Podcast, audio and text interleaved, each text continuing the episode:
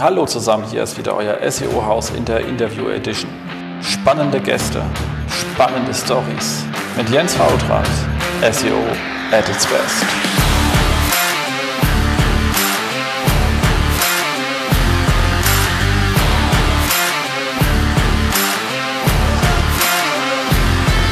SEO-Haus. So, meine lieben Hörer, ich habe leider das äh, Problem, dass ich diesen kleinen Vortext einsprechen muss, um euch auf was hinzuweisen. Und zwar hatten wir zwar ein super Interview mit ähm, Gerhard Schröder, das hat auch richtig viel Spaß gemacht, nur hat unsere Technik so nicht mitgespielt. Deswegen hatten wir einen Verbindungsabbruch, eigentlich gesagt zwei. Äh, trotzdem haben wir es versucht, dann so weit zu retten, indem wir die Sachen ähm, zusammenkleben. Das heißt, wenn ihr dann zweimal denkt, so, huch, jetzt ist der eine Gedanke nur halb fertig und ein neuer fängt schon an, das äh, ist sozusagen dann mein Problem gewesen. Da ich bitte da auch wirklich vielmals um Entschuldigung. Denke, die Show macht aber trotzdem extrem viel Spaß. Dementsprechend jetzt geht's los. Hallo zusammen, hier ist wieder euer SEO-Haus in der Interview-Edition und ich habe diesmal einen super Gast da und zwar ähm, Gerhard Schröder und nicht der, der was mit Gazprom zu tun hat. Moin, Gerhard. Moin, moin. Wobei nichts mit äh, Gazprom stimmt, äh, ich kann nichts von meiner Verwandtschaft. Genau. ja, so ist das Leben halt, gell? Ähm, aber äh, hat es da bei dir, ganz privat hat mich schon immer gefragt, hat es bei dir schon ähm, Verwirrung gegeben? So Pakete, die man nicht hätte bekommen sollen oder so? Also bei mir ist noch nie noch nie ein Koffer mit äh, voll Geld gelandet, der zufällig auf, vor meiner Tür stand, wobei er hätte woanders landen sollen. Ich habe den Namen äh, im Vertrieb immer zu meinem Vorteil nutzen können ähm, also nichts Schlimmes mit passiert. Eigentlich alles cool so. Das ist doch was. So, aber sag mal drei Worte, wer, wer, weil wir sind ja hier so auf der, aus der SEO-Ecke und du bist jetzt ja nicht aus der Hardcore-SEO-Ecke. Ähm, kennengelernt haben wir uns persönlich, also auf Facebook folgen wir uns schon ein bisschen länger. Und ähm, aber persönlich haben wir uns kennengelernt äh, bei den Kollegen von Flow Fusion bei dem ähm, Online Marketing-Podcast-Treffen. Im Gegenteil, dem, was du in deinem Podcast behauptet hast, war es nämlich kein äh, SEO-Podcaster-Treffen, sondern es war ein Online-Marketing-Podcaster-Treffen. Sonst wäre es für dich auch komplett unspannend gewesen. Ach so, wieso? Äh, darf man nicht in fremde Welten tauchen? Doch, doch, doch immer, man. aber da, natürlich ja. darf man das, aber das, die, der Scope war schon äh, größer gezogen. Ähm, und es war offiziell auch als, glaube ich, hier Online-Marketing-Podcaster-Treffen irgendwie gedacht äh, von Leuten, die halt wirklich so im Online-Marketing Business sind, so agenturseitig, jetzt nicht so ähm, selbst, also nicht Leute, die für ihr eigenes Produkt Online-Marketing, also jetzt diese diese Einzelcoaches und ich habe hier du mein tolles, wie kann ich abnehmen, E-Book, äh, also du weißt diese ganzen Sur und Pseudo-Sur-Menschen, äh, sondern halt äh, so für, für Leute wie dich und äh, mich und auch viele andere da draußen. Äh, und so war das auch, glaube ich, gedacht. Du hast irgendwann gesagt, wir können es auch bei dir nochmal treffen, wenn ich mich richtig erinnere. Ja, also ja, kurz, äh, kurz äh, eingehakt im Sinne von, äh, wer bin ich, was mache ich? Genau. Ich habe auch so eine Agentur, was mit Online-Marketing. Ähm, die Agentur heißt kurz K3, wem das zu kurz ist, ausgeschrieben heißt das Ganze. Kreative Kommunikationskonzepte GmbH, das ist am meisten zu lang, darum reicht eigentlich auch immer K3. Ähm, die Agentur gibt es seit 2010. Wir haben uns gleich von vornherein spezialisiert oder recht früh auf den Themenbereich Video in der Unternehmenskommunikation. Das ist jetzt erstmal für die meisten Menschen eher ein unsexy sexy Thema, wenn sie so aus der Seeecke kommen. Aber das hat Schnittmenge miteinander. Und die Schnittmenge fängt natürlich ähm, recht deutlich für die meisten Menschen mit YouTube an, geht aber eben auch noch ein bisschen tiefer. Genau. Und darum war ich eben auch auf diesem Podcaster-Treffen. Ja, weil auch vor allem, weil uns natürlich einiges an Wissen voraus hast hinsichtlich Produktion, muss man mal ganz ehrlich sagen. Wir machen ja eigentlich irgendwie so Gedöns, äh, wenn man es aus der Podcaster-Ecke mal betrachtet, aber du weißt halt auch, wie man sinnvoll äh, produziert und äh, hast ja auch deinen eigenen Podcast, da hört man auch gleich so ein bisschen den Unterschied, also du hast halt eine schöne Tonqualität, so, wir sind jetzt so ein bisschen hands-on äh, und, und machen halt Dinge, so One-Take und äh, los geht's.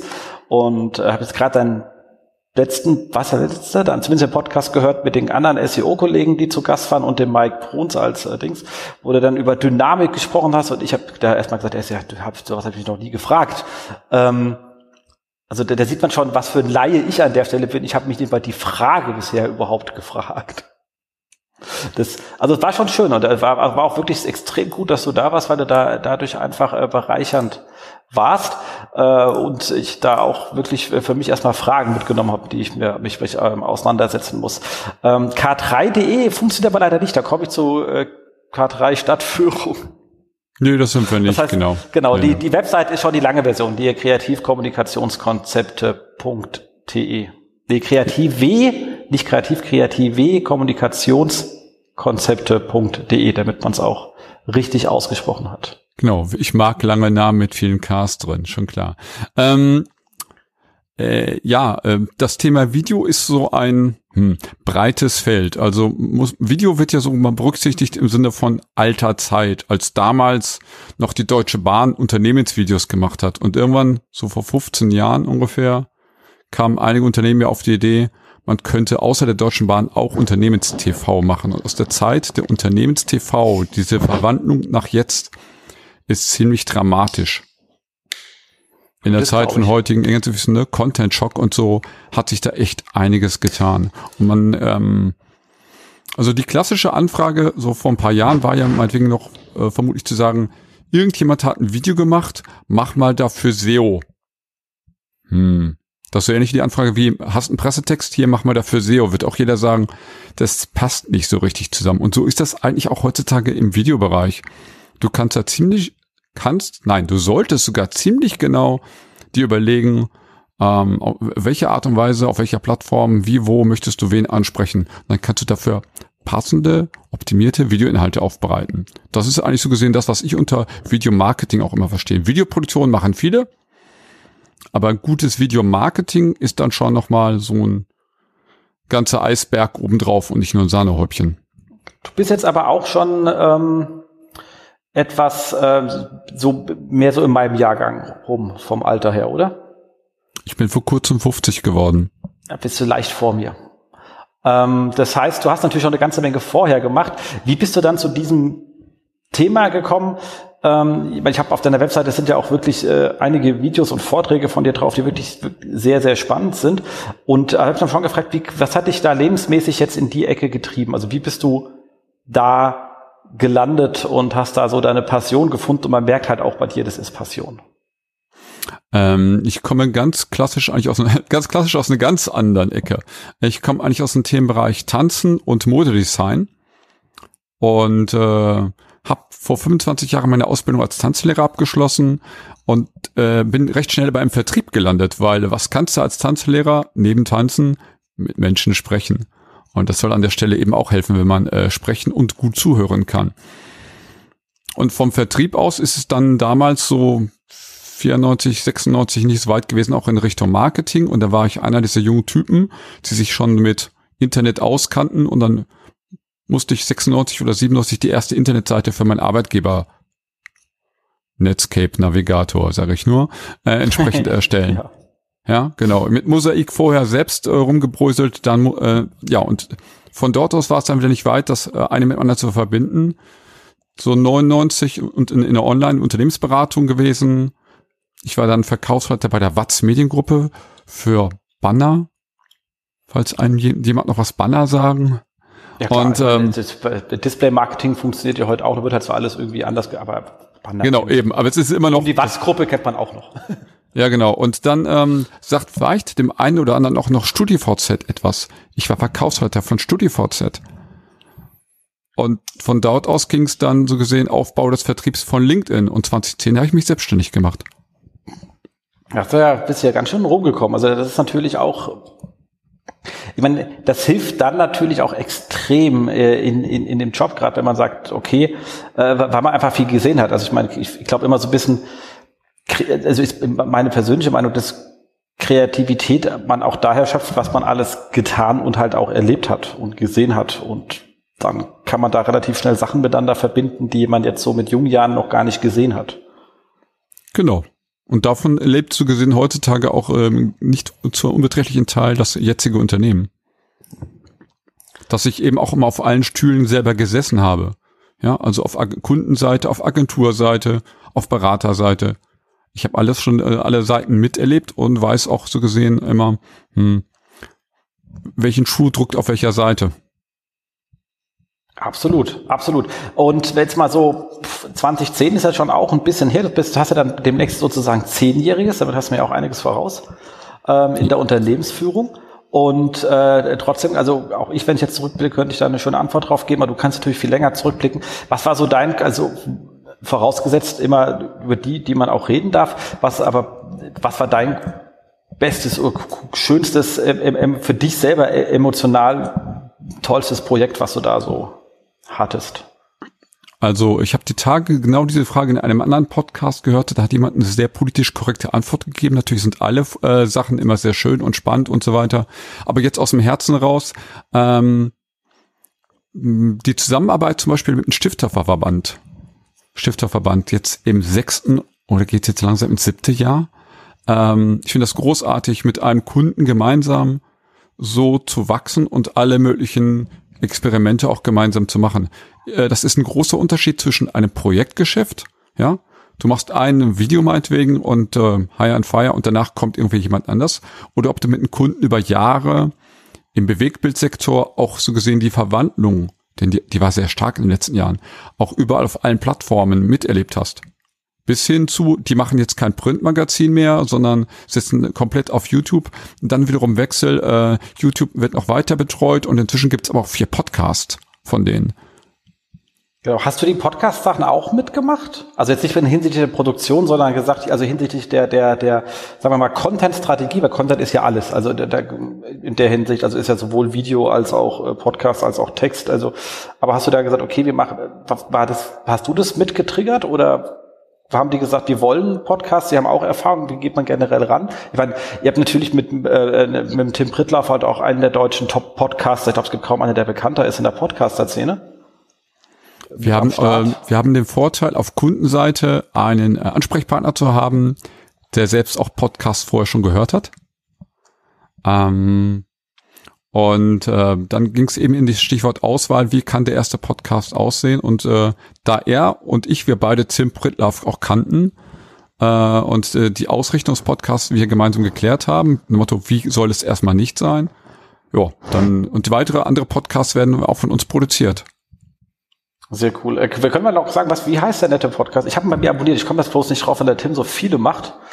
ähm, der Podcast erscheint alle vier bis sechs Wochen und der Podcast heißt Forschergeist. Genau, der ist sehr cool. Also der macht wirklich Spaß zu hören. Da sind echt mal spannende Leute mit drin. Der ist entstanden eigentlich aus einem Gespräch zwischen mir und Kunden, wo ich gesagt habe, liebe Leute, was wir für euch hier im Videobereich machen, ganz im Ernst, das sind super lange spannende Interviews. Wir nehmen immer nur Stücke davon verwenden die als YouTube-Videos oder als Facebook-Videos. Warum nicht mal die Langform? Schaut mich der Kunde so ganz ruhig an und sagt, eigentlich hast du recht. Und so entstanden daraus dieser jetzige erste Interview-Podcast. Ja. Und äh, ein weiterer Podcast zum Beispiel ist Merton Audio. Da werden, wird das, was im Online-Magazin erscheint, nochmal vorgelesen und man kann sich so sehen die Artikel auch nochmal dann anhören.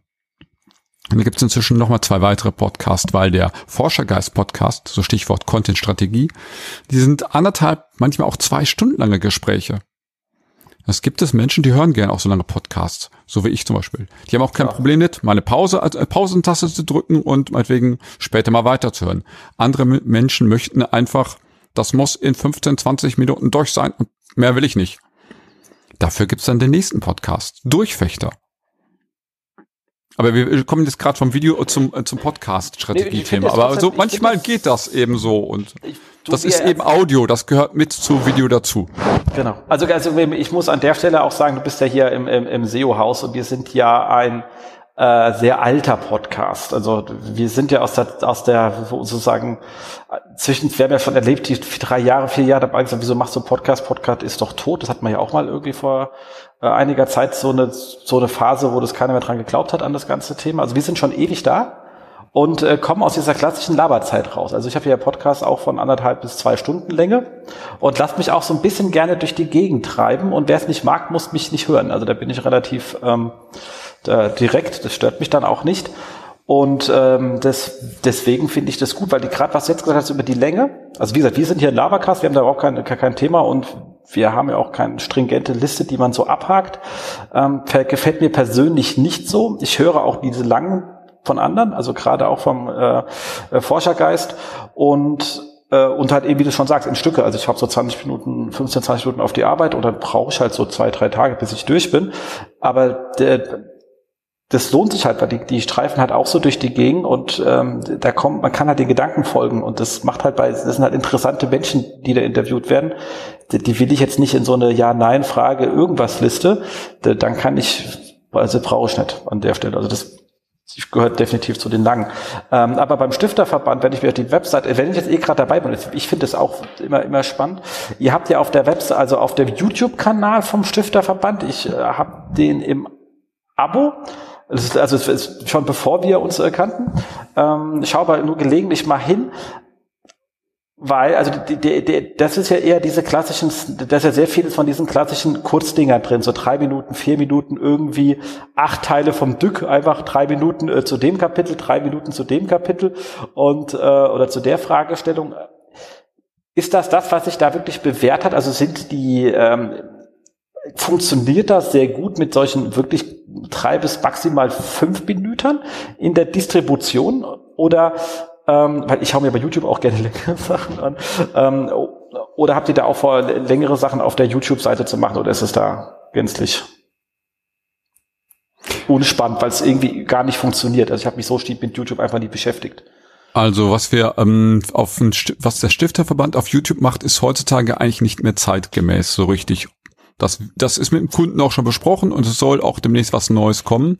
Du wirst auch feststellen, dass die Frequenz von neuen Videos in den letzten mh, hm, zwei, drei Monaten nachgelassen hat. Wir arbeiten jetzt nur noch Altmaterial ab.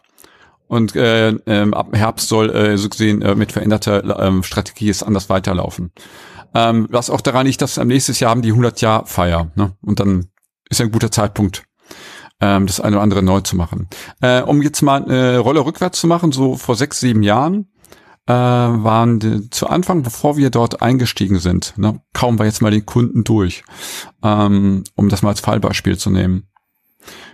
Äh, wer insgesamt mehr dafür hören möchte, mein Podcast Folge drei und vier ist ein sehr langes Gespräch mit dem Kunden, dem Ansprechpartner Michael Sonnabend. Hier die Kurzfassung.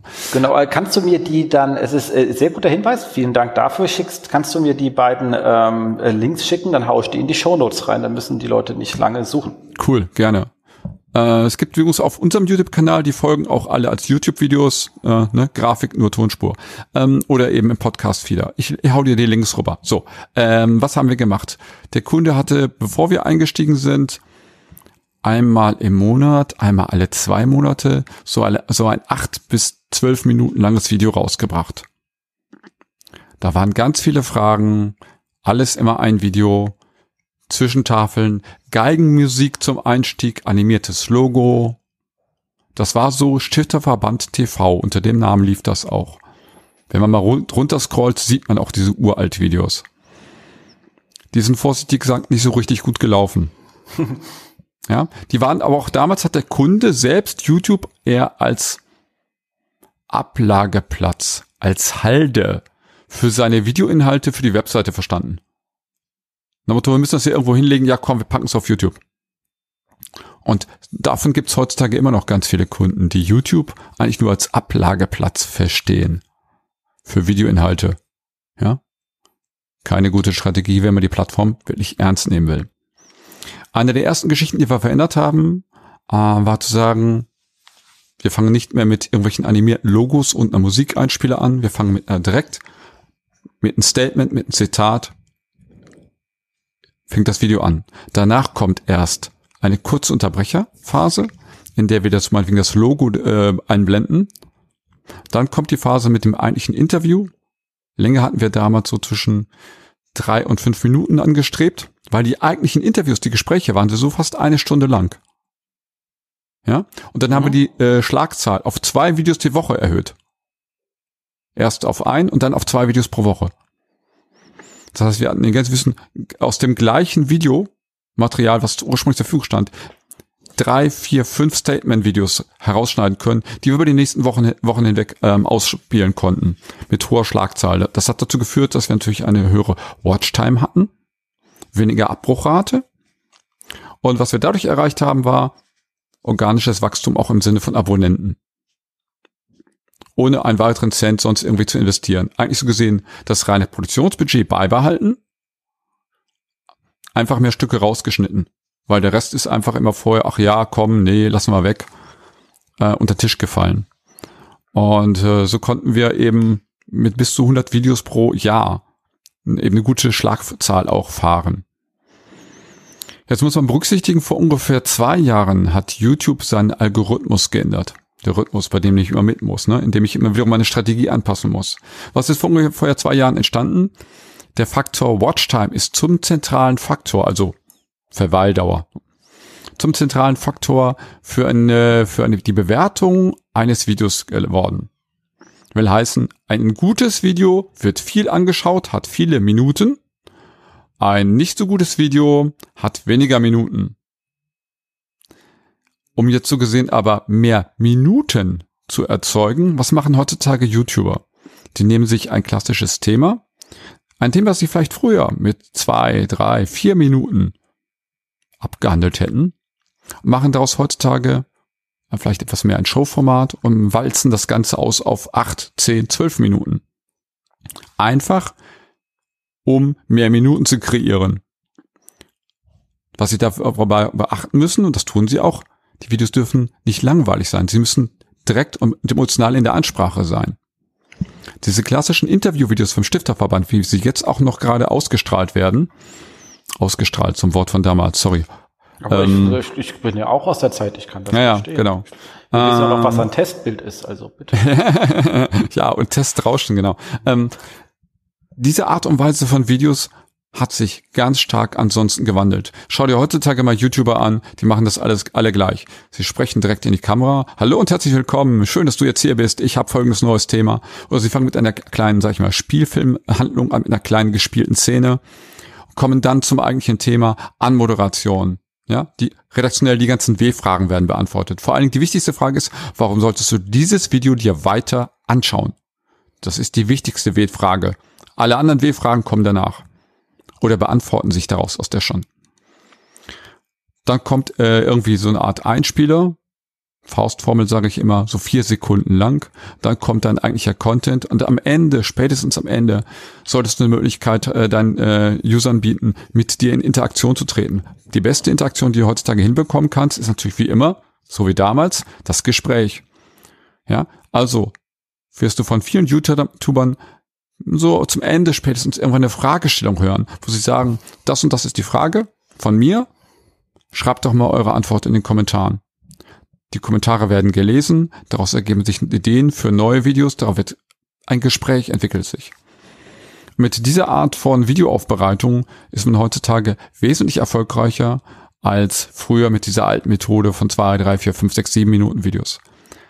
Achtung, das heißt aber nicht, dass es nicht auch sinnvoll ist, jetzt im Rahmen einer größeren Gesamtstrategie, muss man sozusagen, äh, sich als Industrieunternehmen zu sagen, ich brauche trotzdem Bedienungsanleitungsvideos, die kurz, knack und knapp, äh, knapp und knackig eine Frage beantworten. Ein Beispiel. Den Nippel durch die Lasche ziehen und mit der kleinen Kurbel ganz nach oben drehen. Du weißt, wie der Spruch weitergeht, ne? Die Sache mit dem Pfeil. Ja, genau. Dazu möchte niemand ein 10-Minuten-Video, in dem einer erst dich begrüßt, erzählt und schwafelt und hat, da kommt der Hund äh, noch ins Studio und wird gedackelt und keine Ahnung. Nein, du möchtest jetzt, du hast eine konkrete Fragestellung, du möchtest ein kurzes, knackiges Video, das vielleicht auch nur ein, zwei Minuten lang ist. Kurbel, Pfeil, drehen, durch, und du weißt, was ich meine. Genau. Du brauchst in der heutigen Zeit für einen guten YouTube-Kanal mehrere Arten von Videos.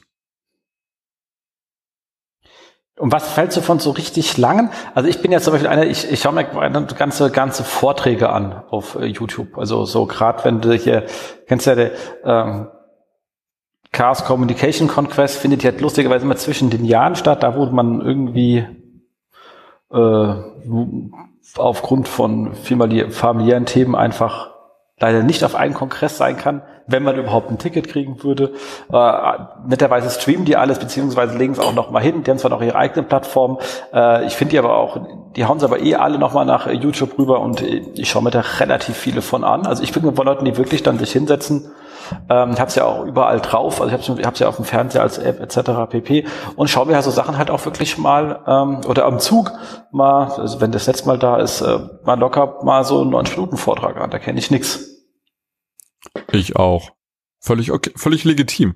Aber das ist jetzt ja kein Inhalt, den du vom Gedanken als erstes als speziellen Inhalt für YouTube oder für eine andere Plattform speziell konzipierst.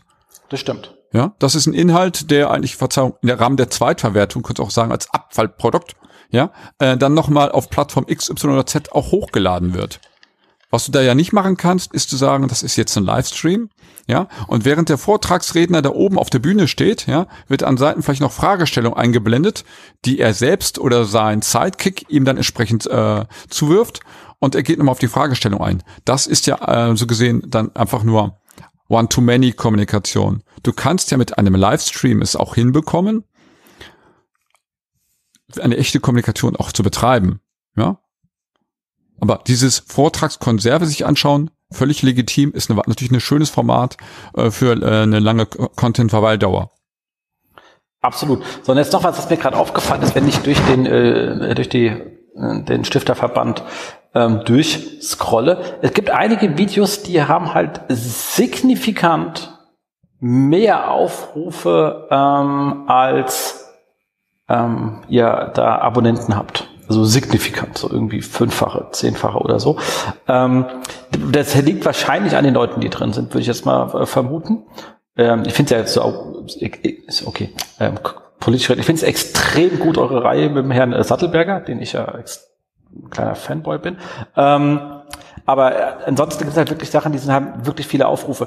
Und da die Frage, wenn ihr da mit, mit Menschen zusammenarbeitet, die in sich ja schon eine Reichweite mitbringen, also so ein Günter Dug hat halt eine Reichweite etc., sagt ihr, also wie geht ihr mit denen um? Sagt ihr denen bitte, sagt auch, dass ihr hier wart? Also versucht die Leute zu sagen, bitte bringt auch eure eigene Reichweite mit, wenn ihr hier schon was tut, äh, oder lasst ihr da einfach äh, auf gut Glück hoffen, dass das passiert? Also, als ich 2010 mich selbstständig gemacht habe, gab es damals äh, ein PDF von YouTube mit den Tipps, wie man, was man machen kann, um seinen YouTube-Kanal nach vorne zu bringen. Der effektivste und wichtigste Tipp ist Zusammenarbeit. Sprich, tauch du in Videos von anderen YouTubern auf und die bei dir und so weiter. Ja, das gleiche machen wir eben auch mit so einem ganz konservativen Kunden wie ein Stifterverband. Logischerweise, ein Sattelberger oder ein Dück und so weiter teilen natürlich auch entsprechend solche Sachen. Warum sollten wir das nicht versuchen ähm, zu forcieren? Klar, erstens, die Jungs sind schlau. Sie haben was Schlaues zu sagen. Sie haben eigene Reichweite. Ja, das ist ja das Schöne oder auch das Traurige. Du kannst es jetzt so rum und so rum sehen. Jemand ganz anders als ein Sattelberger oder Dück könnte das gleiche Schlaue sagen aber es, es kommt ja nur von dem und dem, den kennt ja keiner. Ja, es ist aber super wichtig, nicht nur wer es sagt, sondern wie es auch gesagt wird. Natürlich haben Menschen, die etwas Wichtiges zu sagen haben und die es auch in der Lage sind, gut zu verpacken, entsprechend auch Reichweite. Aber manchmal wirst du auch feststellen, es gibt da auch Videos, die sind scheinbar Rohrgruppierer mit relativ wenig Abrufen im Verhältnis zu so 50, 60, 70, 80.000 äh, äh, Videoaufrufe. Ähm, die Typen, die Menschen, die Damen und Herren haben trotzdem genauso spannende Sachen zu sagen, aber diese Nase ist salopp formuliert zu dem Zeitpunkt der Aufnahme noch nicht so bekannt gewesen. Wir haben aber auch schon Videos erlebt, die haben erst eben erst ein oder zwei Jahre später, wenn die Person mit einmal durch die Medien gehypt ist, äh, ist ähm, hier den einen Klimaforscher, äh, der auch im Rahmen von Greta-Thematik äh, so viel mit einmal auftauchte. Vor zwei Jahren gab es mit dem auch eine Podcast-Folge hier beim Forschergeist. Ja, ich habe die mir vor kurzem nochmal angehört, habe gesagt, verdammt, der hat damals all das Gleiche schon erzählt, was heutzutage in den Medien äh, überall so diskutiert wird. Ja, nur wenn die Person zum Zeitpunkt nicht interessant ist oder noch nicht so interessant ist, dann liegt das Video eben erstmal ein bisschen auf Halde und es liegt dann daran, zur richtigen Zeit das nochmal vielleicht zu pushen. Absolut. Content äh, ist ein Steinbruch. ja. Das ist wohl wahr. Ähm, cool. Äh, jetzt sind wir schon ein bisschen eingereicht. Wir kommen noch mal ganz kurz äh, zurück äh, zu dir. Äh, als wenn ich so zwei Fragen, ich immer stelle, ist so, was empfiehlst du? Und es kann auch ganz weit weg sein vom irgendwas Fachlichem, sondern einfach nur so äh, im, im Rand. Was sollte man gelesen haben und wer inspiriert dich? Wem sollte man quasi folgen? Also die zweite Frage ist mir für mich äh, relativ einfach. Simon Sinek. The Reason Why. Genau, richtig, genau. Ja, genau, richtig. Ähm, äh, der macht auch sehr viel äh, im Videobereich, wo man so sich von ihm Kurzvorträge oder längere, länger oder kürzere Sachen auch so zu Gemüte führen kann. Ähm, bei der ersten Geschichte ähm, genau weit weg und doch so dicht dran. Ich würde mal zum Beispiel sowas erwähnen wie Jules Verne. Klar, Klassiker. Macht Sinn. Äh, aus folgendem Grund, ja. Das ist der Mann hat sich überlegt, da gibt's gerade eine relativ neue Technik, die heißt ein Gänsefüßchen Unterseeboot. Ja. Jetzt denken wir doch mal groß. Jetzt skalieren wir diese Grundidee mal, die mal gerade so fünf oder zehn Jahre am Markt war. Was wäre, wenn die in groß funktioniert? Ja. Und ähm, wenn man sich das als Grundlage nimmt und das mal auf aktuelle eigene technische Ideen oder Dinge äh, anwendet, die man so jetzt gerade aktuell als Technik-Grundideen irgendwo liest, damit beschäftige ich mich sehr viel. Ähm, irgendeiner kommt mit einer neuen Technikgeschichte aus der Ecke und dann eben, jetzt Achtung, verknüpfe ich diese Dinge miteinander. Motto, da gibt's diese tolle Idee von volumetrischen Videos und ähm, wie kann ich das im Verkauf einsetzen? Fragt sich momentan noch kein Mensch. Die meisten Menschen wissen noch nicht mal, was überhaupt ein volumetrisches Video ist. Das wollte ich gerade fragen. Ja, ich wusste, dass ich der äh, die Steilvorlage dir nur noch liefern muss. Ähm, stellt euch vor, es gibt die Möglichkeit, in einem Video nicht nur das Video sich in einem Bilderrahmen von vorne anzuschauen, sondern du kannst durch das Video hindurchgehen. Du kannst um Personen herumgehen. So eine Art Holodeck. Genau. Genau. Kann man auch so nennen. Führt am Ende, genau am Ende führt das Ganze zu einer Art Holodeck. Wo beim Holodeck hast du noch die Interaktionsmöglichkeit, ja. Da steckt ja noch sowas wie KI und so weiter mit dahinter. Lassen wir das mal jetzt erstmal außen vor, ja. Das machen wir jetzt mal gar nicht so kompliziert. Ja, wir nehmen erstmal noch nicht den Ferrari, wir nehmen erstmal nur den Volkswagen, nur das begehbare Video. Und ähm, wie kannst du das im Online-Marketing einsetzen? Ja, das sind so Dinge, mit denen ich mich momentan beschäftige. Oder ja. interaktive 360-Grad-Videos, noch mal eine Nummer kleiner. Produzieren wir jetzt schon äh, für verschiedene Kunden. Ja, also wie kannst du von dieser ganz verrückten Idee Holodeck, so weit, wie weit musst du es runterbrechen, bis du es gerade technisch irgendwie realisiert bekommst und daraus ein Geschäftsmodell ableiten kannst? Willkommen in meiner Welt. Gleich eine Nachfrage, wo setzt man sowas ein? Also du kannst sowas einsetzen, zum einen im Recruiting, ja, du kannst was einsetzen für Verkaufsgespräche. Mhm. Nehmen wir mal nur den, nur den rein fiktiven, tatsächlich realen Fall. Du gehst zu einem Autohaus, also noch ein physisches Gebäude, nicht wie bei Tesla Online-Shop, physisches Gebäude und ähm, sagst dir, ja, okay, die Felgen hätte ich gerne, die Farbe von den Sitzen, das gesamte Interieur, so und so würde ich alles haben. Sagt, der, sagt ein Verkäufer zu dir, ja, kein Thema, kommen Sie mal kurz mit. Hier vorne haben wir jetzt mal ein Cockpit von dem Fahrzeug schon stehen. Setzen Sie sich mal hin, kriegst eine VR-Brille auf die Nase und während du so gesehen in dein Auto einsteigst mit VR-Brille, steht außen neben dem Fahrzeug der Verkaufsleiter Deutschland vom gesamten, von der gesamten Marke und äh, begrüßt dich persönlich in, äh, zu deinem Auto. Solche Geschichten zum Beispiel. Und dieses mit dem Verkaufen von Autos mit Virtual Reality, gibt es ja tatsächlich auch schon. Und die andere Geschichte gibt's jetzt gerade auch ganz frisch. Ist gerade so in Vorbereitung. Solche Sachen. Das ist für mich, darum heißt mein Podcast auch Kopfkino. Was ist technisch gerade so gesehen visuell möglich und wie kann ich das zu Geld machen? Wieso verkauf, wieso kaufe ich das Auto eher, wenn ich den virtuell den Vertriebsleiter Deutschland sehe? Weil sich manche Menschen ab gewissen Automarken irgendwie gebauchpinselt fühlen, wenn sie den neuesten technischen Scheiß äh, für die Präsentation des Fahrzeuges mitgezeigt bekommen. Ah, okay. Es ist also, immer, es hat einen emotionalen Faktor am Ende. Ich, also ich, ich, ich, ich äh, wollte es jetzt auch nicht in Abrede stellen. Kann. Ich, ich bin nur gänzlich äh, bei solchen Sachen. Ich, mich, ich Schau mal. Auto, ich, ich finde schon Autos in sich langweilig. Verstehst du, was ich meine? Also, Jens, ich, bin raus. Ich fahre smart. Was genau. erwartest genau. du von mir? Dass ich jetzt sage, hurra, das Ding muss 500 PS haben? Nein, ja, genau. mir ist das auch relativ egal. Genau. Aber deswegen Aber frage ich, ich ja so nach, weil ich das halt ja. nicht, da, da, kann ja sein, dass ich einen Hörer habe, der eh nicht drauf ist und mit bei ihm das erklärt. Also das ist äh, Ja, ähm, dann ist völlig okay. Ich bin da auch ganz pragmatisch. Ich finde auch Fußball total doof.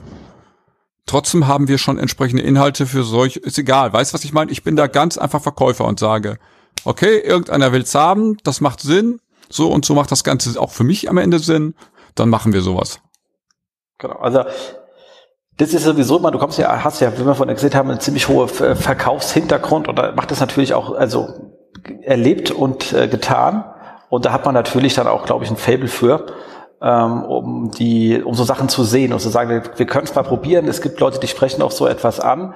Ähm, und äh, da kommt man und sagt, warum nicht probieren? Also jeder Versuch macht schlau, wenn es dann funktioniert hat. Ich bin ja auch immer überrascht, warum, über welche Leute, über welche Inhalte manchmal irgendwelche Sachen passieren. Und ich denke, ach so, ja, Mai, äh, verstehst zwar nicht, aber wenn es so ist, ist es halt so, gell?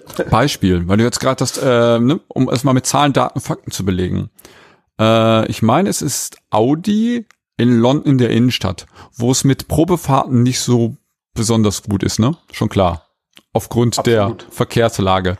Ähm, die verkaufen ich meine, es sind 17 Prozent mehr Fahrzeuge als früher, allein dadurch, dass sie jetzt Virtual Reality Probefahrten anbieten. Ach so, gibt dann auch eine ganze Probefahrt in dem Ding, ich verstehe. Ja, klar. Und zwar, das ist customized dein Auto. Du willst die Ledersitzfarbe haben. Wir könnten in Zukunft, volumetrisches Video, auch die Schauspielerin deiner Wahl neben dir setzen. Jetzt spinne ich gerade rum, aber würde theoretisch dann in Zukunft auch gehen. Ja, wen hättest du gern? Scarlett Johansson? Klar. Welche, aus welchem Film, welche Kleidung? Check, danke, nehmen wir, okay. Frisurfarbe? Nehmen wir, check. Und es gibt für die, für unsere weiblichen Zuhörer, Brad können, Pitt. Wir, genau, wir können natürlich auch männliche, also wir wollen ja hier genderneutral sein. Es ist völlig korrekt. Ähm, mir ging es einfach um das Beispiel, ja. alles, was dazu hilft, Verkauf zu emotionalisieren und zwar zu einem positiven Erlebnis zu machen hilft dir dann eigentlich das Produkt zu verkaufen. Ja, davon bin ich dir überzeugt. Äh, aber deswegen weil ich, deswegen wird jetzt gerade weitergeredet haben, weil im Moment hatte ich nur gesagt, ich sitze, ich stehe in dem Auto und dann sitze ich, sehe ich diesen Verkaufsseite, aber ich kann die ganze Fahrt machen. Dieses war mir vorher noch nicht klar. Und schon wird es für mich auch ein bisschen verständlicher, weißt du? Das war eine wichtige Information, um das Konzept richtig zu verstehen. Du siehst, ich bin so weit weg, du musst mir halt wirklich äh, auch die offensichtlichen Sachen leider erklären. Sorry. No, no, no, alles okay. Also ähm, sonst macht das Ganze, ich meine, es ist schon mal erstmal cool, ja, sich den eigenes Auto konfiguriert zu haben und sich reinzusetzen, check. Damit nochmal rumzufahren, ist dann der nächste Punkt. Und naja, und dann diese volumetrischen Figuren am oder im oder neben dem Auto oder wie auch immer. Ja, bitte, macht die Geschichte noch lebendiger. Absolut.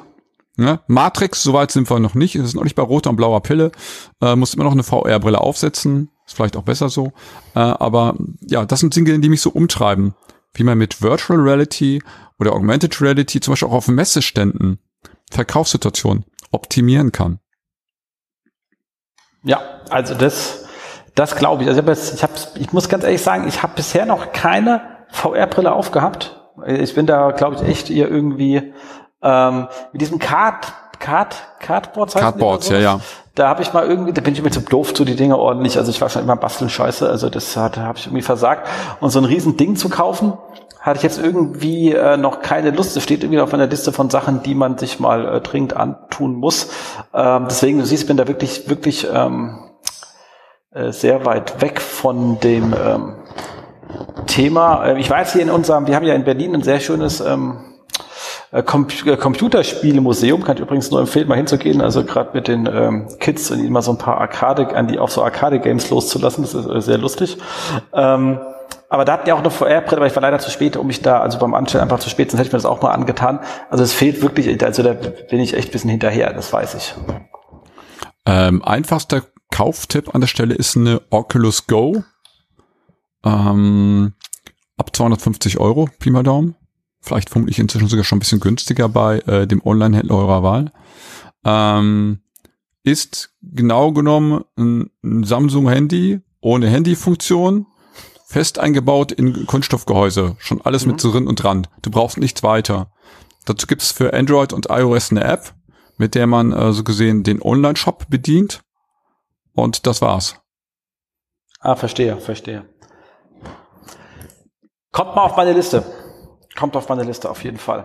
Ähm, genau, aber jetzt haben wir ja, glaube ich, zu deiner Person relativ und gleich noch viele, viele schöne Themen und den tollen Stifterverband äh, einfach mal merken. und ähm, soweit abgehandelt. Jetzt können wir eigentlich zu unserem Thema gehen, und zwar ähm, YouTube und wie kriege ich meinen Kanal vorwärts, auch äh, in der Suche, aber da erstmal so die erste Frage. Videonutzung, ich bin jetzt ja selbst auch, also ich kann immer nur von dieser äh, ähm, anekdotischen Evidenz äh, n gleich eins mein eigenes Verhalten äh, sprechen sozusagen.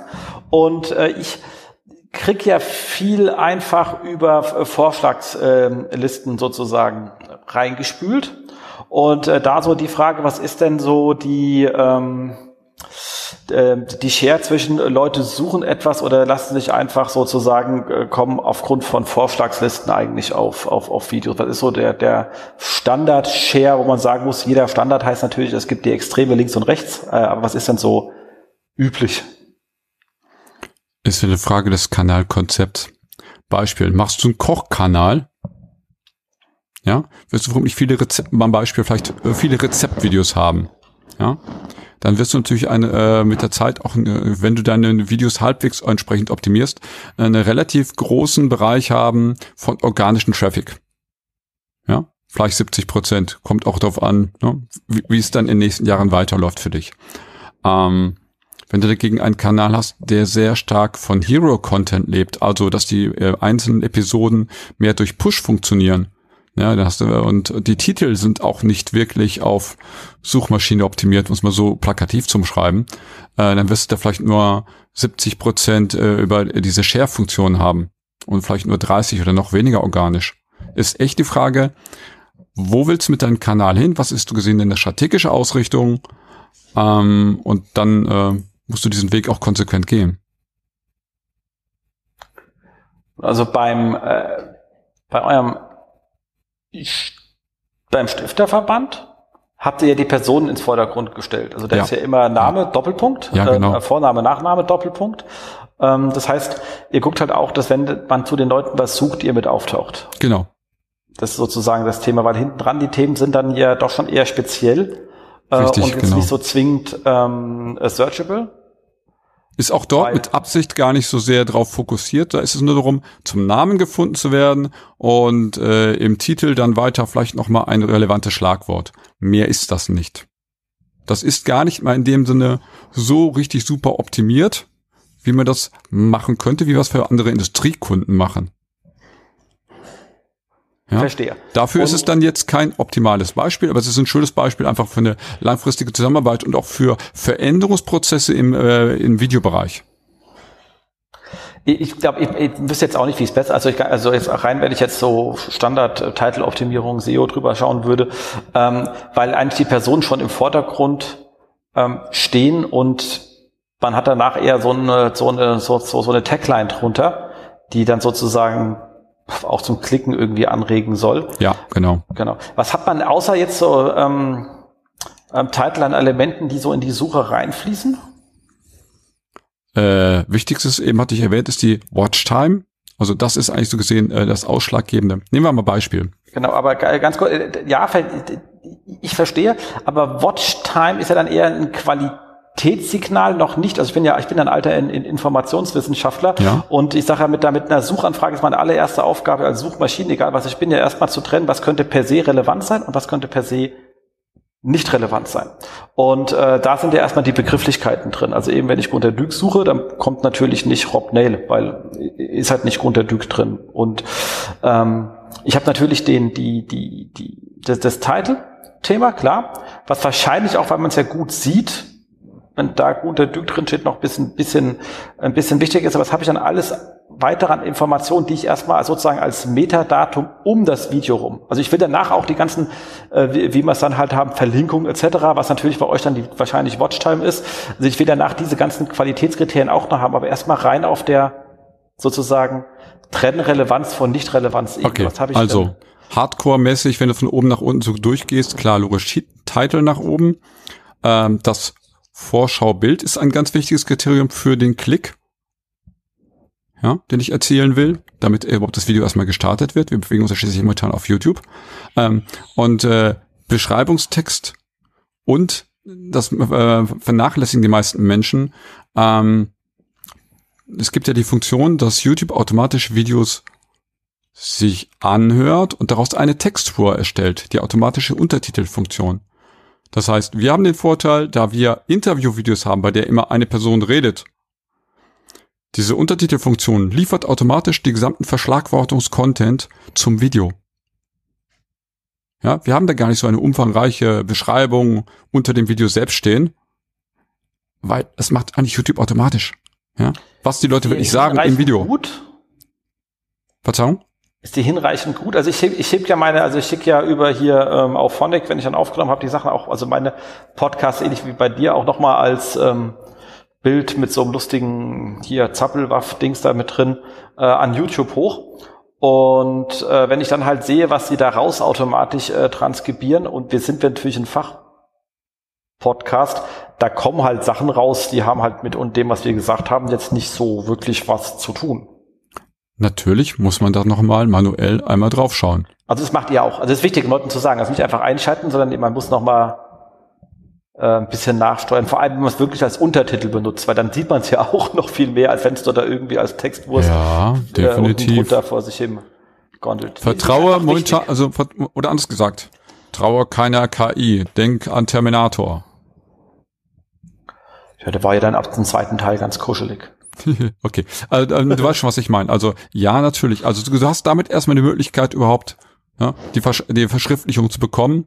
Die musst du nochmal kontrollieren. Die Datei kannst du schlimmstenfalls sogar runterladen und auf anderen Videoplattformen, wenn du Dateinamen änderst, auch wieder hochladen. Zum Beispiel eine, die blaue mit einem F. So, ähm, Kleinigkeit am Rande. Ähm, also diese, ah, ich verstehe. Ja, diese SRT-Datei, ja, genau. diese Untertiteldatei, äh, ist so gesehen ähm, erspart einen gegebenenfalls auch dann viel Arbeit. So, und da muss natürlich einmal draufschauen, passt das alles, was steht, dann habe ich eine Verschl äh, Verschriftlichung des gesamten Textes, ein Transkript eines meines Videos und das ist ja so gesehen die Kernbotschaft meines Videos, speziell wenn es ein Interviewvideo ist, äh, wo jetzt nicht ähm, optisch spannend viel passiert. Ne? Da ist das ja so gesehen eins zu eins der Content. Kann man per se noch mal Hartschlagworte zuweisen? Ja, kann man natürlich auch, aber die sind äh, im Verhältnis. Wenn YouTube doch eine Untertiteldatei auswerten kann, wem glaubst du traut sie mehr? Der Untertiteldatei oder der reinen Schlagwortliste, wo du irgendwas reinschreiben kannst? Ja, Na, wissen wir beide. Also, exakt. Also das heißt, du würdest dir sagen, muss man jetzt nicht äh, extra einen Praktikant für organisieren, der da irgendwas reinknullt. Ich sag mal so, wenn es um die letzten zwei, drei Plätze geht und wir ganz hart um irgendein Keyword, wo es sich richtig lohnt, äh, ver verbetteln müssen, okay, ja, dann werden nochmal die Daumenschrauben angelegt im Content Marketing. Ja? Du weißt schon, was ich meine. Äh, aber sonst würde ich erstmal sagen, wenn deine Untertiteldatei gut ist, kann sich darauf auch YouTube verlassen und dann ist das okay. Sehr cool. Ähm, dann hast du jetzt gerade noch mal angefangen von dem äh, von der Thumbnail. Ähm, macht ihr da, also A, kann ich die Thumbnail ändern an dem Video? Ohne dass es irgendwie Histo Schaden an einer bisherigen Historie nimmt? Erstens, also wenn schon erstens, erstens du kannst so? es. Zweitens, du solltest es, du Sau. Okay. Ausrufezeichen, dreimal genau. hinten dran. Genau. Also war, das, war das ein klarer Call to Action, den jeder Zuhörer und Zuhörerin verstanden hat? Ich glaube ja. ja. Genau. Und dann richtig so wissen, A-B-Test, was besser geht und so. Ja. Definitiv. Also all diese ganzen Geschichten, die man da so machen kann, ja, sollte man tun. Wie viel Zeit man da im Detail investiert in AB-Tests und so weiter. Ich sag mal so, ne, wo der Blinde schon König ist, ist alles gut. Musste einäugig sein, okay. Und ansonsten musst du eben noch mehr dafür tun. Also, wie, wie, wie stark umkämpft ist dein Bereich, dein Thema? Dann ähm, Verweildauer, hast du gesagt, ist das nächste Wichtige. Wie kriegst du die ähm, wie kriegst du die nach oben? Jetzt stell dir mal vor, du hast jetzt ein, ein, regelmäßiges Format, was immer sehr ähnlich ist. Wie stellst du sicher, dass, also wie lernst du, dass du die Verweildauer erhöhen kannst, wenn so das Format immer so, immer so acht bis zehn Minuten lang ist, aber es per se eigentlich immer ein ähnliches Setting, wie zum Beispiel diese Interviews oder ähnliches? Okay, also für acht bis zehn Minuten Videos würde ich keine Interviews mehr machen in dieser Art und Weise. Ähm, ein okay, gutes dann, Beispiel. Dann auch gerne eine andere Länge. Also, ja, ja, klar. Nein, nein, ja, schon okay.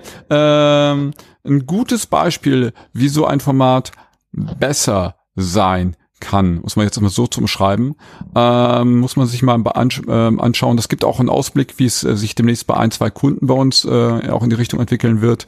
Hint, hint. Ähm, ist The Verge. Kennst du vielleicht?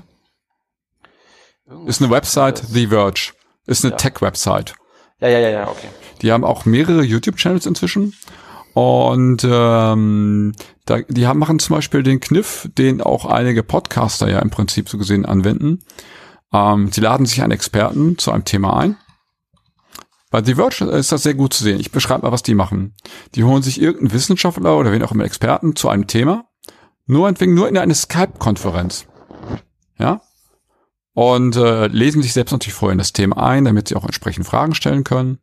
Und von diesem vielleicht halbstündigen Gespräch verwenden sie in ihrem YouTube-Video zwei Minuten nur. Den Rest erzählen sie mit eigenen Worten, mit Blick in die Kamera, mit, machen irgendwas im Studio, erzählen was, beschreiben was, geben eigene Emotionen mit, legen Pausen ein, machen einen Joke zum Thema, halten dich als Zuschauer an der Stange. Das ist so ähnlich wie, schau mal, warum essen wir so gerne Zucker?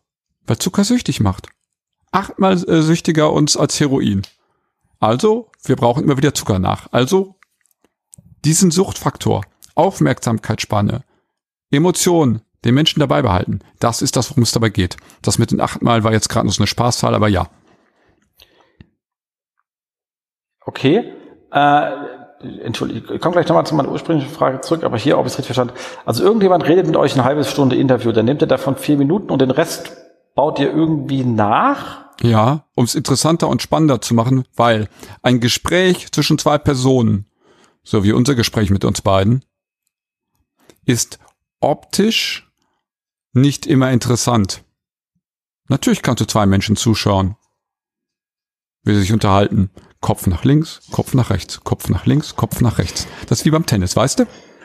Okay, aber ich ist ja was an, also, aber wenn ihr die, die Sachen nochmal neu sprecht, dann ist es ja nicht mehr, also ich hätte da Probleme, weil ich der Interviewgast wäre. Also verstehst du, was ich meine? Ich fände das, also wenn man sagt, du, wir hinterlegen das nochmal, dass wir äh, Aussagen also äh, dazu einblenden oder wenn man sagt, über irgendetwas spricht und sagt mal hier, man hat hinten nochmal das Bild davon, also wenn man im Hintergrund arbeitet, vielleicht auch mal, wenn es irgendwelche How-Tos sind sozusagen, oder irgendwelche Doings spricht, eine, eine Analyse zeigt, ähm, gar kein Thema, also sozusagen Anreicherung über die Spur hinaus, die man da hat.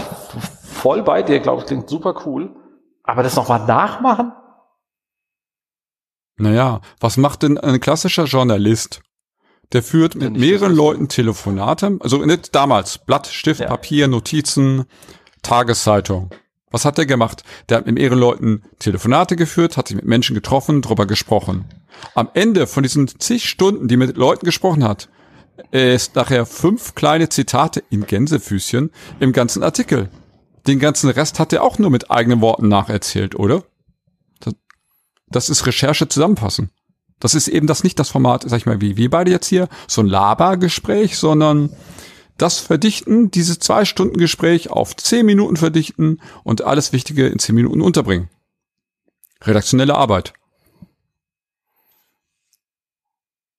Gut, okay. Ähm, es gibt bei YouTube doch hinten dran diese, also ähm, in den YouTube Analytics, ja. ähm, auch so diese Auswertung, wo du beim Video siehst, also je länger, also wo du die Laufzeit von diesem Video als Grafik hast und siehst, wie, wie die Prozentzahl der Zuschauer so im Laufe der Zeit sozusagen abnimmt. Damit du, und wenn du halt so, so richtig harte Brüche hast, dann siehst du, okay, da war, haben wir irgendwie gerade viele verloren. Ja. Richtig? So. Und da, da meine ich, also, die, und bei so einem regelmäßigen Format kann man es ja vielleicht an den gleichen Stellen sehen und dann sagen, huch, offensichtlich ist das immer blöd. Ja, korrekt. Das, darum produzieren wir in äh, Staffeln und denken Serien, wie ich immer so schön sage. Das heißt, ein Format muss eigentlich so konzipiert sein, dass du an einem Drehtag wenigstens drei Folgen auf einmal gedreht bekommst. Okay, aus, rein aus Kostengründen. Logisch. Aufbau, Abbau, Gedöns. Ja, genau, richtig, weil das kostet alles Zeit äh, und äh, jedes Mal für ein Video das ganze Geraffel ist, ist, ist uneffektiv. Besser sogar vielleicht noch mehrere Drehtage nacheinander, dass du am Stück möglichst viel machen kannst. Kosteneffiziente Content-Produktion. Nur so auf Knowledge. Klingt super. Genau. Gut, und äh, dann sagst du halt, okay, man guckt die Sachen raus, dann analysiert man die, sagt man beim nächsten Mal, besser, diese Art von Schnitt oder so muss schneller sein, die Zwischensequenz war irgendwie doof, da haben wir eher Leute verloren oder so. Genau, richtig. Und das ist Aufgabe, das kriegen bei uns, diese Analyseinformationen kriegen bei uns die Cutter auf den Tisch. Also diejenigen, die Videos schneiden. Das sind die Videoredakteure. Ja, das unterscheidet auch so gesehen, meinetwegen, uns von irgendwelchen anderen Videoproduktionsfirmen. Ja, da wird ja nie ein Cutter äh, so gesehen, oh Gott, ich bin ein Künstler. Der Schnitt musste so sein. Wir machen Handwerk. Ja, da kriegen diese Analysezahlen direkt die Leute auf den Tisch, die die nächsten Videos für diesen Kunden schneiden. Und sehen, mhm, genau wie du es eben gesagt hast, da müssen die Schnitte anders sein. Was müssen wir da jetzt für die nächste Produktionsreihe es gleich besser machen? Macht es Sinn, die, die bestehenden Videos an den Stellen anzupassen und wieder einzustellen? Oder habe ich dann das Problem, dass ich dadurch, dass ich die Historie verliere, eigentlich auch keinen Vorteil habe? Du hast es gerade selbst umschrieben, du verlierst die Historie. Das macht nur Sinn für irgendwelche Evergreens, die vielleicht schon lange Zeit gelaufen sind, wo du sagst, wir machen jetzt mal eine Update des Videos, ja, machen jetzt mal eine neue Fassung. Aber dann ist es natürlich auch schwer an der Watchtime, äh, ne? das, ist, das ist ja die ja. Bank, vom alten Video vorbeizukommen. Also macht nur dann Sinn, wenn du so gesehen das Video in einem neuen Gewand neu verpacken kannst. Genau, ich möchte, wie gesagt, für uns, wir sind ja hier wahrscheinlich bei mir als meisten Anfänger.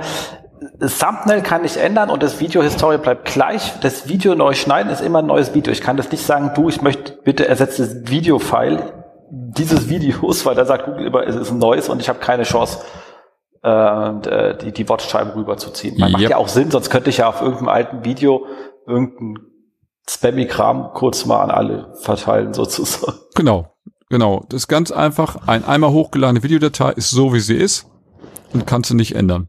Du kannst das Vorschaubild ändern, du kannst deine Metadaten rundherum noch polieren, wie du möchtest, kannst du alles tun.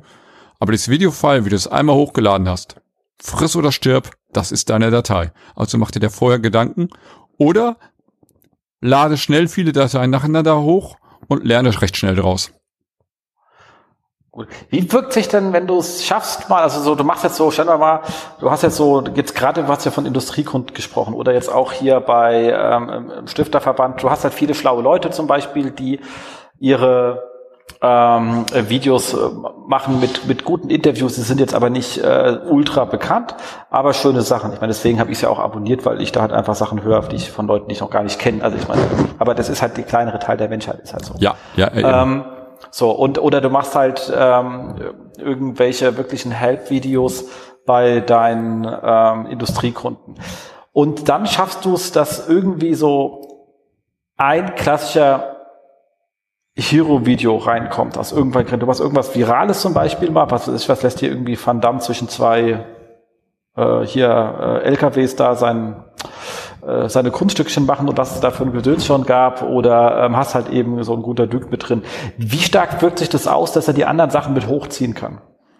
Das hängt davon ab, jetzt wieder Handwerkskunst, wie gut du die technischen Funktionen von YouTube nutzt, um äh, den Content untereinander zu verknüpfen. Also, dass es eine Playlist gibt, hat der eine andere schon von gehört.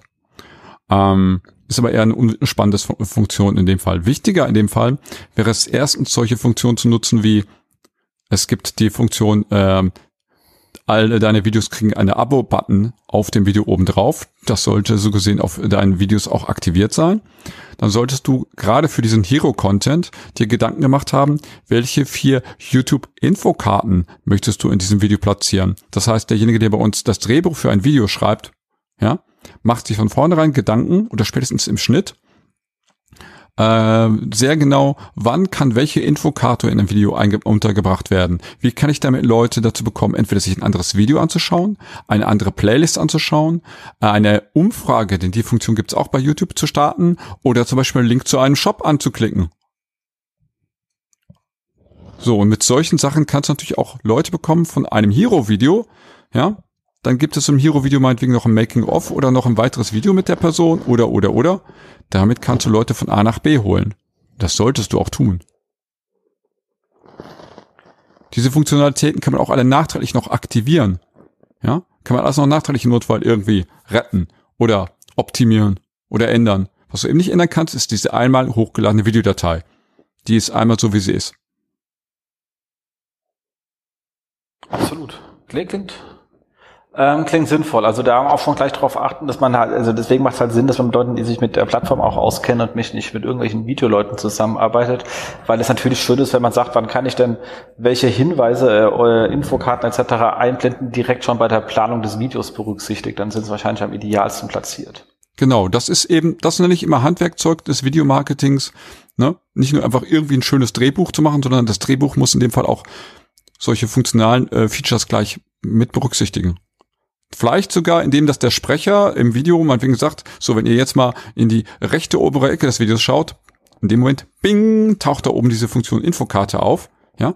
Idealer kannst du es ja nicht machen. Dann holst du den Zuschauer, der eigentlich mitten auf dem Bildschirm schaut, ja, an den äh, Lippen des Sprechers oder Sprecherin hängt, kriegst du dazu, in die Ecke des Bildschirms zu schauen und kriegst ihn damit entsprechend auf dazu, diese Funktion aufzurufen. Call to Action. Sagt jedem Online-Marketing kenne ich. Ja, machen wir im Video aus dem Video heraus. Ja, wichtig. Ich meine, ich kenne ja die meisten Leute, die schon in ihren Blogs vergessen. Ach. ja, was soll man sagen? Ähm, ja, für euch ja. Da habe ich ja mit dem äh, Kollegen ähm, Fabian Auler, der ja auch gerade bei dir war, hat mir ja zusammen einen Podcast über das Thema, ähm, warum dein Blog nicht performt, äh, gemacht. Und da war so das Thema halt äh, eins der wichtigsten Gründe hier massiv Traffic, aber tja, hast halt Content geschrieben und hast danach nicht gesagt, was erwarte ich denn eigentlich, was der Leser tun soll danach oder, oder währenddessen oder whatever. Der ist halt einfach nur da. So der eh da Content. So, also hier sind wir wieder äh, technisches Problem gehabt. Wir hatten es davon, dass ähm, ja man auch beim Blogging das Thema hat und dass man gerne mal vor sich hinschreibt und man weiß gar nicht so genau, was man von dem Leser eigentlich erwartet, was er für einen tun kann. Und äh, was ja gerne vergessen wird, nach dem Motto, es gibt ja oft Content Marketing, mach hier Reichweite, mach Content Marketing, egal in welcher Art und Weise. Und man vergisst komplett zu überlegen, was erwarte ich eigentlich von dem Besucher, den ich generiere. Und äh, da hast du jetzt auch gerade ein schönes Plädoyer für, dass ihr sagt, das steht bei euch sozusagen im, am Anfang der Planung. Was erwarte ich denn eigentlich, was die, die, die, die Konsumenten des Videos quasi für mich tun können? Genau, ne? immer das schöne Beispiel mit, du wolle Rose kaufen dann ist klar, ähm, im Prinzip eine der ersten Fragen, die wir sich, äh, wir immer so gesehen stellen im Briefing ist, was soll denn der Nutzer machen? Also er sollte sich ja nie nur schöne Bilder anschauen und sagen, mein Gott, ist das schön. Irgendwas will ich von dem ja. Entweder wenigstens von dem will ich ein Abo für die Zukunft, ne? Auf YouTube will ich heutzutage von dem ein Abo und ich will, dass er die kleine Glocke aktiviert. Ja, denn das Abo ist so gesehen weniger wert geworden, zu gesehen heutzutage. Es gibt ja noch die Glocke und die wird auch eben sehr stark vernachlässigt. Keine gute Geschichte. Glocke, immer mit äh, darauf hinweisen, Glocke aktivieren. So, äh, ähm, dann ist der nächste Schritt, äh, dass ich vielleicht von ihm möchte, schau dir noch ein weiteres Video an. Motto, wie bei Amazon-Algorithmus, ne? Kunden, die sich diese Schuhe angeschaut haben, haben sich auch diese Schuhe angeschaut. Oder eben zu sagen, komm, äh, ich habe noch einen weiterführenden Link, ja, den ich über die Infokarten oder wo auch immer auch nochmal zur Verfügung stelle, wo Leute draufklicken können, um wo auch immer hinzugehen und das zu tun, was ich von ihnen will, was das sie tun. Absolut. Ja, also habe immer den Call to Action gesehen in der Content-Konzeption schon von vornherein ganz oben. Schreibt ihr den mit als erstes auf. Wer soll was tun? So wie auf dem Flipchart, ne? Wer, was, wann. Das gehört hier auch mit dazu. Das wird sehr häufig von klassischen Werbefilmleuten alles vergessen. Die machen dann eben die schönen Bilder. Komm mal, können wir auch, ist aber eigentlich nur eben der halbe Weg zum Ziel. Ja klar, wenn man so ein klassischer Werbeclip, den du fürs TV produziert hast, da gab es halt auch keinen harten Call to Action, der wurde halt einfach vor sich hin ausgestrahlt. Genau, ja, oder Kinospot oder so. Da, da war, das hat ja auch keiner dann hoffentlich das Handy noch zur Hand, um dann auf irgendeinen Link zu klicken oder sonstiges, ja. Da ist nichts weiter sondern wir leben dagegen in einem Medium, wo du etwas von den Kunden auch erwarten kannst und erwarten solltest. Das sollte dir aber klar werden. Also ganz schlimm sind die Videos. Ja, schau mal, rechts oben jetzt kannst du klicken und wenn nicht, dann, dann kannst du da unten noch einen Daumen rauf geben oder da links in die Ecke kannst du auch noch was machen. Was soll denn, was soll er denn jetzt machen? Also, ne, zu viel Entscheidungsvielfalt ist auch nicht gut. Ja, ja, okay, das gibt's auch, hat man ja auch schon gesehen. Bitte drück hier und mach jenes und mach selbst. Äh, klarer, was, was ist die Haupt-Call to Action, sollte schon im Vordergrund stehen. Äh, genau. Absolut genau. richtig. So, aber jetzt also, wenn wir es mal zusammenfassen und so ein bisschen so die, die, die, die, die, die Kurve drauf äh, drum zu machen.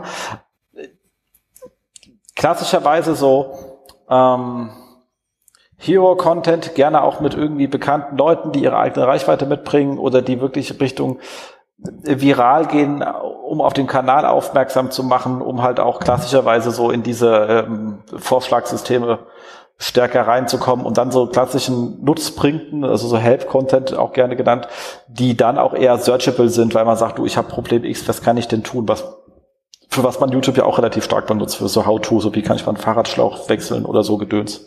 Genau. Das sind so zwei Klassiker, wie du so gesehen zum Ziel kommen kannst. Ja. Und den Hero-Content wiederum dann mit den anderen äh, Inhaltsformaten verknüpfen, damit das eine auf das andere abstrahlt, damit du auch da auf den anderen Videos mehr in gewissen Watchtime bekommst. Genau, ja? Was man häufig sieht, ist, dass die Leute meinetwegen als zweites Video ein Behind-the-Scenes-Video haben. Ja, das liegt daran, dass sie sehr stark kampagnenmäßig denken. Natürlich ist es schön, dann noch ein zweites Video, so ein hinter den Kulissen-Video vom Dreh oder was auch immer alles zu haben. Cool.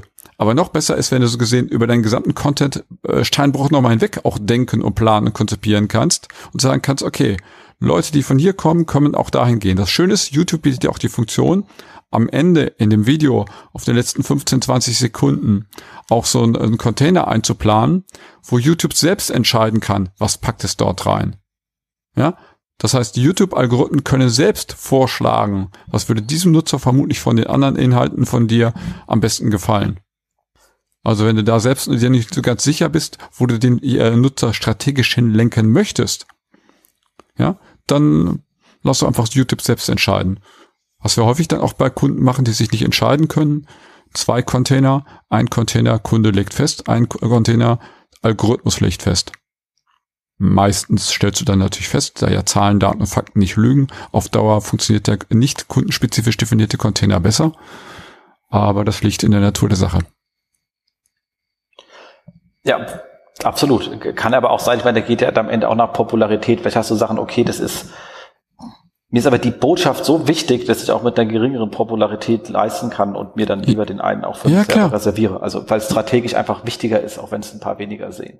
Völlig korrekt. Also wir machen auch Videos meinetwegen, die also sind nur für ein paar tausend Menschen in ganz Deutschland überhaupt interessant. So Aktionärsversammlung oder sowas, ja, solche Geschichten. Ja, da gibt's natürlich dann auch nur logischerweise relativ wenig Menschen, die sich für diese Art von Inhalt dann interessieren. Aber denen natürlich dann spezifisch ganz klar hart gecodet zu sagen, es gibt hier Variante, Videovariante 1 und Videovariante 2 hinterher noch zum Anschauen. Da wird ganz klar definiert, was soll da hinten noch bitteschön für eine weitere Botschaft angezeigt werden. Und wenn du dagegen irgendwas, was weicheres, lockeres hast, fluffiger, dann soll doch der Algorithmus entscheiden. Ja. Das Härteste, was wir gemacht haben, Absolut. sind Videos für die Zielgruppe gleich eins. Ja. ja, naja, also so halt Aktionärsversammlung, Video, Zielgruppe gleich 6000 Menschen. Ja, noch kleiner. Video, Zielgruppe ja. für 4000 äh, Entscheider im Einkauf. Nee, 400, 400, sorry, 400 Entscheider im technischen Einkauf. Kleinste Zielgruppe, Video, Zielgruppe gleich eins. Dieses Video war nur für eine einzelne Person produziert. Und damit war auch das gesamte Videoziel aber erreicht worden. Pitch-Situation. Auf solche Ideen kommst du eben auch nur, wenn du selbst aus der Verkaufslandschaft stammst, ja. Was ja mein Background ist. Ja, absolut. Cool. Ähm, jetzt haben wir das Ganze, dich, haben wir dich ja nicht nur da, weil wir uns ähm, getroffen haben und äh, auf dem schönen ähm, Online-Marketing-Podcaster treffen, sondern äh, weil wir auch zu uns in Darmstadt besuchen kommst, das, äh, was uns ja sehr freut. Und äh, da sehen wir dich ja auf der Bühne genau zu dem Thema, wie kriegst du denn, wie kriegt man einen YouTube-Kanal einfach äh, erfolgreich? Wie rockt der richtig los? um da noch ein bisschen mehr PS auf die Straße zu kriegen. Und äh, da freuen wir uns ja sehr und da sehen wir dich ja am äh, 10. Oktober quasi bei uns äh, in Darmstadt im schönen ähm, Jagdhofkeller. Da jagen wir dann die Kunden. Äh, ich hoffe, wir jagen nicht die Kunden und wir tragen aber auch niemanden zu Grabe, keine Sorge. Auch wenn ich aus Ostwestfalen stamme, ich versuche ein paar Lacher einzubauen. Als ob die Ostwestfalen nicht lustig wären. Wir gehen zum Lachen in den Keller, ja, also bitte. Ja, aber habt große Keller. Sehr große. Genau, cool. Nee, würde ich sagen, machen wir heute mal den, ähm, den Sack zu. Ich fand das super, super spannend. Äh, wie gesagt, ich habe eine kleine Herausforderung nachher mit dem Schneiden, was ich ja nicht so persönlich nicht so mag, weil ich gar nicht, bin ja so Produktions äh, voll, voll Loop, wie gesagt. Äh, kriegen wir aber hin. Ich fand es äh, coolen Ausflug. in diese ganze Ecke ähm, des YouTubes, aber überhaupt, wir haben ja echt jetzt ein paar schöne Bögen geschlagen von äh, Videoproduktion über ähm, Vertriebsansätze und so. Also hat echt Spaß gemacht mit dir, muss ich sagen. Freut mich sehr. Also man merkt einfach diese Lebenserfahrung, das, da, da kommt was. Und jetzt setzt es wieder aus. Nein, das setzt nicht aus. Ich höre dich sehr gut. Ah, okay, ich dachte gerade. Okay, Entschuldigung. ähm, ja, ich danke für diese wundervolle Einladung. Ähm, war wieder mal eine Bereicherung, äh, auch ne, für mich wieder so gesehen, äh, diese Fragestellung, die von dir dann kommen, im Sinne von, solche Fragen stellen sich eben Menschen, die eben mit dem Thema sich bisher nicht befasst haben. Du kennst das selbst. Man sitzt immer in so seiner kleinen, kleines bisschen doch in seiner Blase. Und dann stellt einer so eine ganz simple Frage im Sinne von, wofür ist das gut? Und da denkst du so, stimmt eigentlich. Kann man noch mal ein bisschen auf den Punkt formulieren. Ja, das ist ja mein Job als Moderator. cool. Nee, und dann freue ich uns, äh, wenn wir dich dann im, äh, im Oktober bei uns haben. Und äh, für, für, euch als Hörer noch mal kurz als kleiner Disclaimer, wir nehmen das, haben das Ganze im August aufgenommen, versenden es im, im September. Also wenn jetzt zwischenzeitlich YouTube seine komplette Logik umstellt, halt uns nicht für doof, wir haben August aufgenommen. Äh, 2019, es kann ja sein, dass in 500 Jahren jemand diesen Podcast findet. Wir sind gerade aktuell im Jahr 2019. Frau Merkel ist noch Bundeskanzlerin. Genau, und Brexit ist immer noch nicht vollzogen, aber das ist keine Zeitangabe, glaube ich. genau, das ist leider, glaube ich, in 500 Jahren wahrscheinlich immer noch irgendwie so kurz davor. Das wird sich, glaube ich, nicht ändern. Cool. In diesem Sinne, danke fürs Zuhören, Kollegen. Ähm, ihr könnt uns ähm, kontaktieren, also sowohl dich als auch mich findet man auf YouTube direkt. Ihr könnt uns hier unten drunter kommentieren, was ja heutzutage nicht mehr so üblich ist beim Podcast wegen dem Medienbruch, ähm, verstehe ich auch. Aber wenn ihr Fragen, Anregungen habt, irgendwie, ähm, ihr könnt auf jederzeit gerne zuführen. Man findet dich ja auch direkt unter Gerhard Schröder und dann nicht den Gazprom-Menschen nehmen, sondern eben dich. Äh, wo sieht man dich, Max, irgendwo auf Konferenzen, außer bei uns auf dem Stammtisch? Ist das ja nicht in jeder aus der Region Darmstadt? Äh, ich bin auf einer Konferenz äh, hier im Ruhrgebiet noch, Digital Future Congress. Ähm, Kannst mir auch den Link rüberschicken, super. Ja, ähm, das ist sonst äh, jetzt die nächste Geschichte. Ähm, wenn man mich sonst erreichen will, es gibt so diese kleinen, meistens schwarzen Kästchen mit Glasscheibe vorne drauf und da kann man dann eingeben 0160 80 60 361 und damit kann man mir zum Beispiel sogar WhatsApp-Sprachnachrichten schicken. Wahnsinn. Und ähm, das ist die, ist die Einladung, wenn einer Fragen hat, die in meinem Podcast behandelt werden sollen, schickt mir eine Sprachnachricht. Das ist sehr schön. Sprachnachrichten äh, finde ich auch sehr gut. Und äh, ja, genau. Also in dem Sinne würde ich sagen, vielen Dank fürs Zuhören. Habt auch lange durchgehalten. Macht's gut. Äh, nächste Interview-Show kommt dann auch, ähm, ähm, also nach dieser kommt dann im Oktober, November aber noch ein paar Sachen vor. Ich habe noch ein paar schöne Gäste in der Pipeline. In diesem Sinne, wir sind raus. Tschüss. Danke. Das war sie, die aktuelle Ausgabe des SEO-Haus. Wir bedanken uns bei euch für die geteilte Aufmerksamkeit und hoffen, die Show hat euch gefallen. Kommentiert in unserem Blog, wir freuen uns über jede Art von Kommentare oder auf unserer Facebook-Seite. Wir beantworten alle Kommentare möglichst zeitnah und vergesst nicht, uns auf iTunes zu bewerten, weil ihr wisst, iTunes ist das Gold des Podcasts. Dementsprechend bitten wir um viele, viele reichliche 5-Sterne-Bewertungen, am besten mit coolen Kommentaren. Danke dafür. Dann hören wir uns in zwei bis vier Wochen wieder und wir freuen uns, wenn ihr dann wieder einschaltet bei dem SEO-Haus. SEO von uns für euch. Und jetzt Rank Well.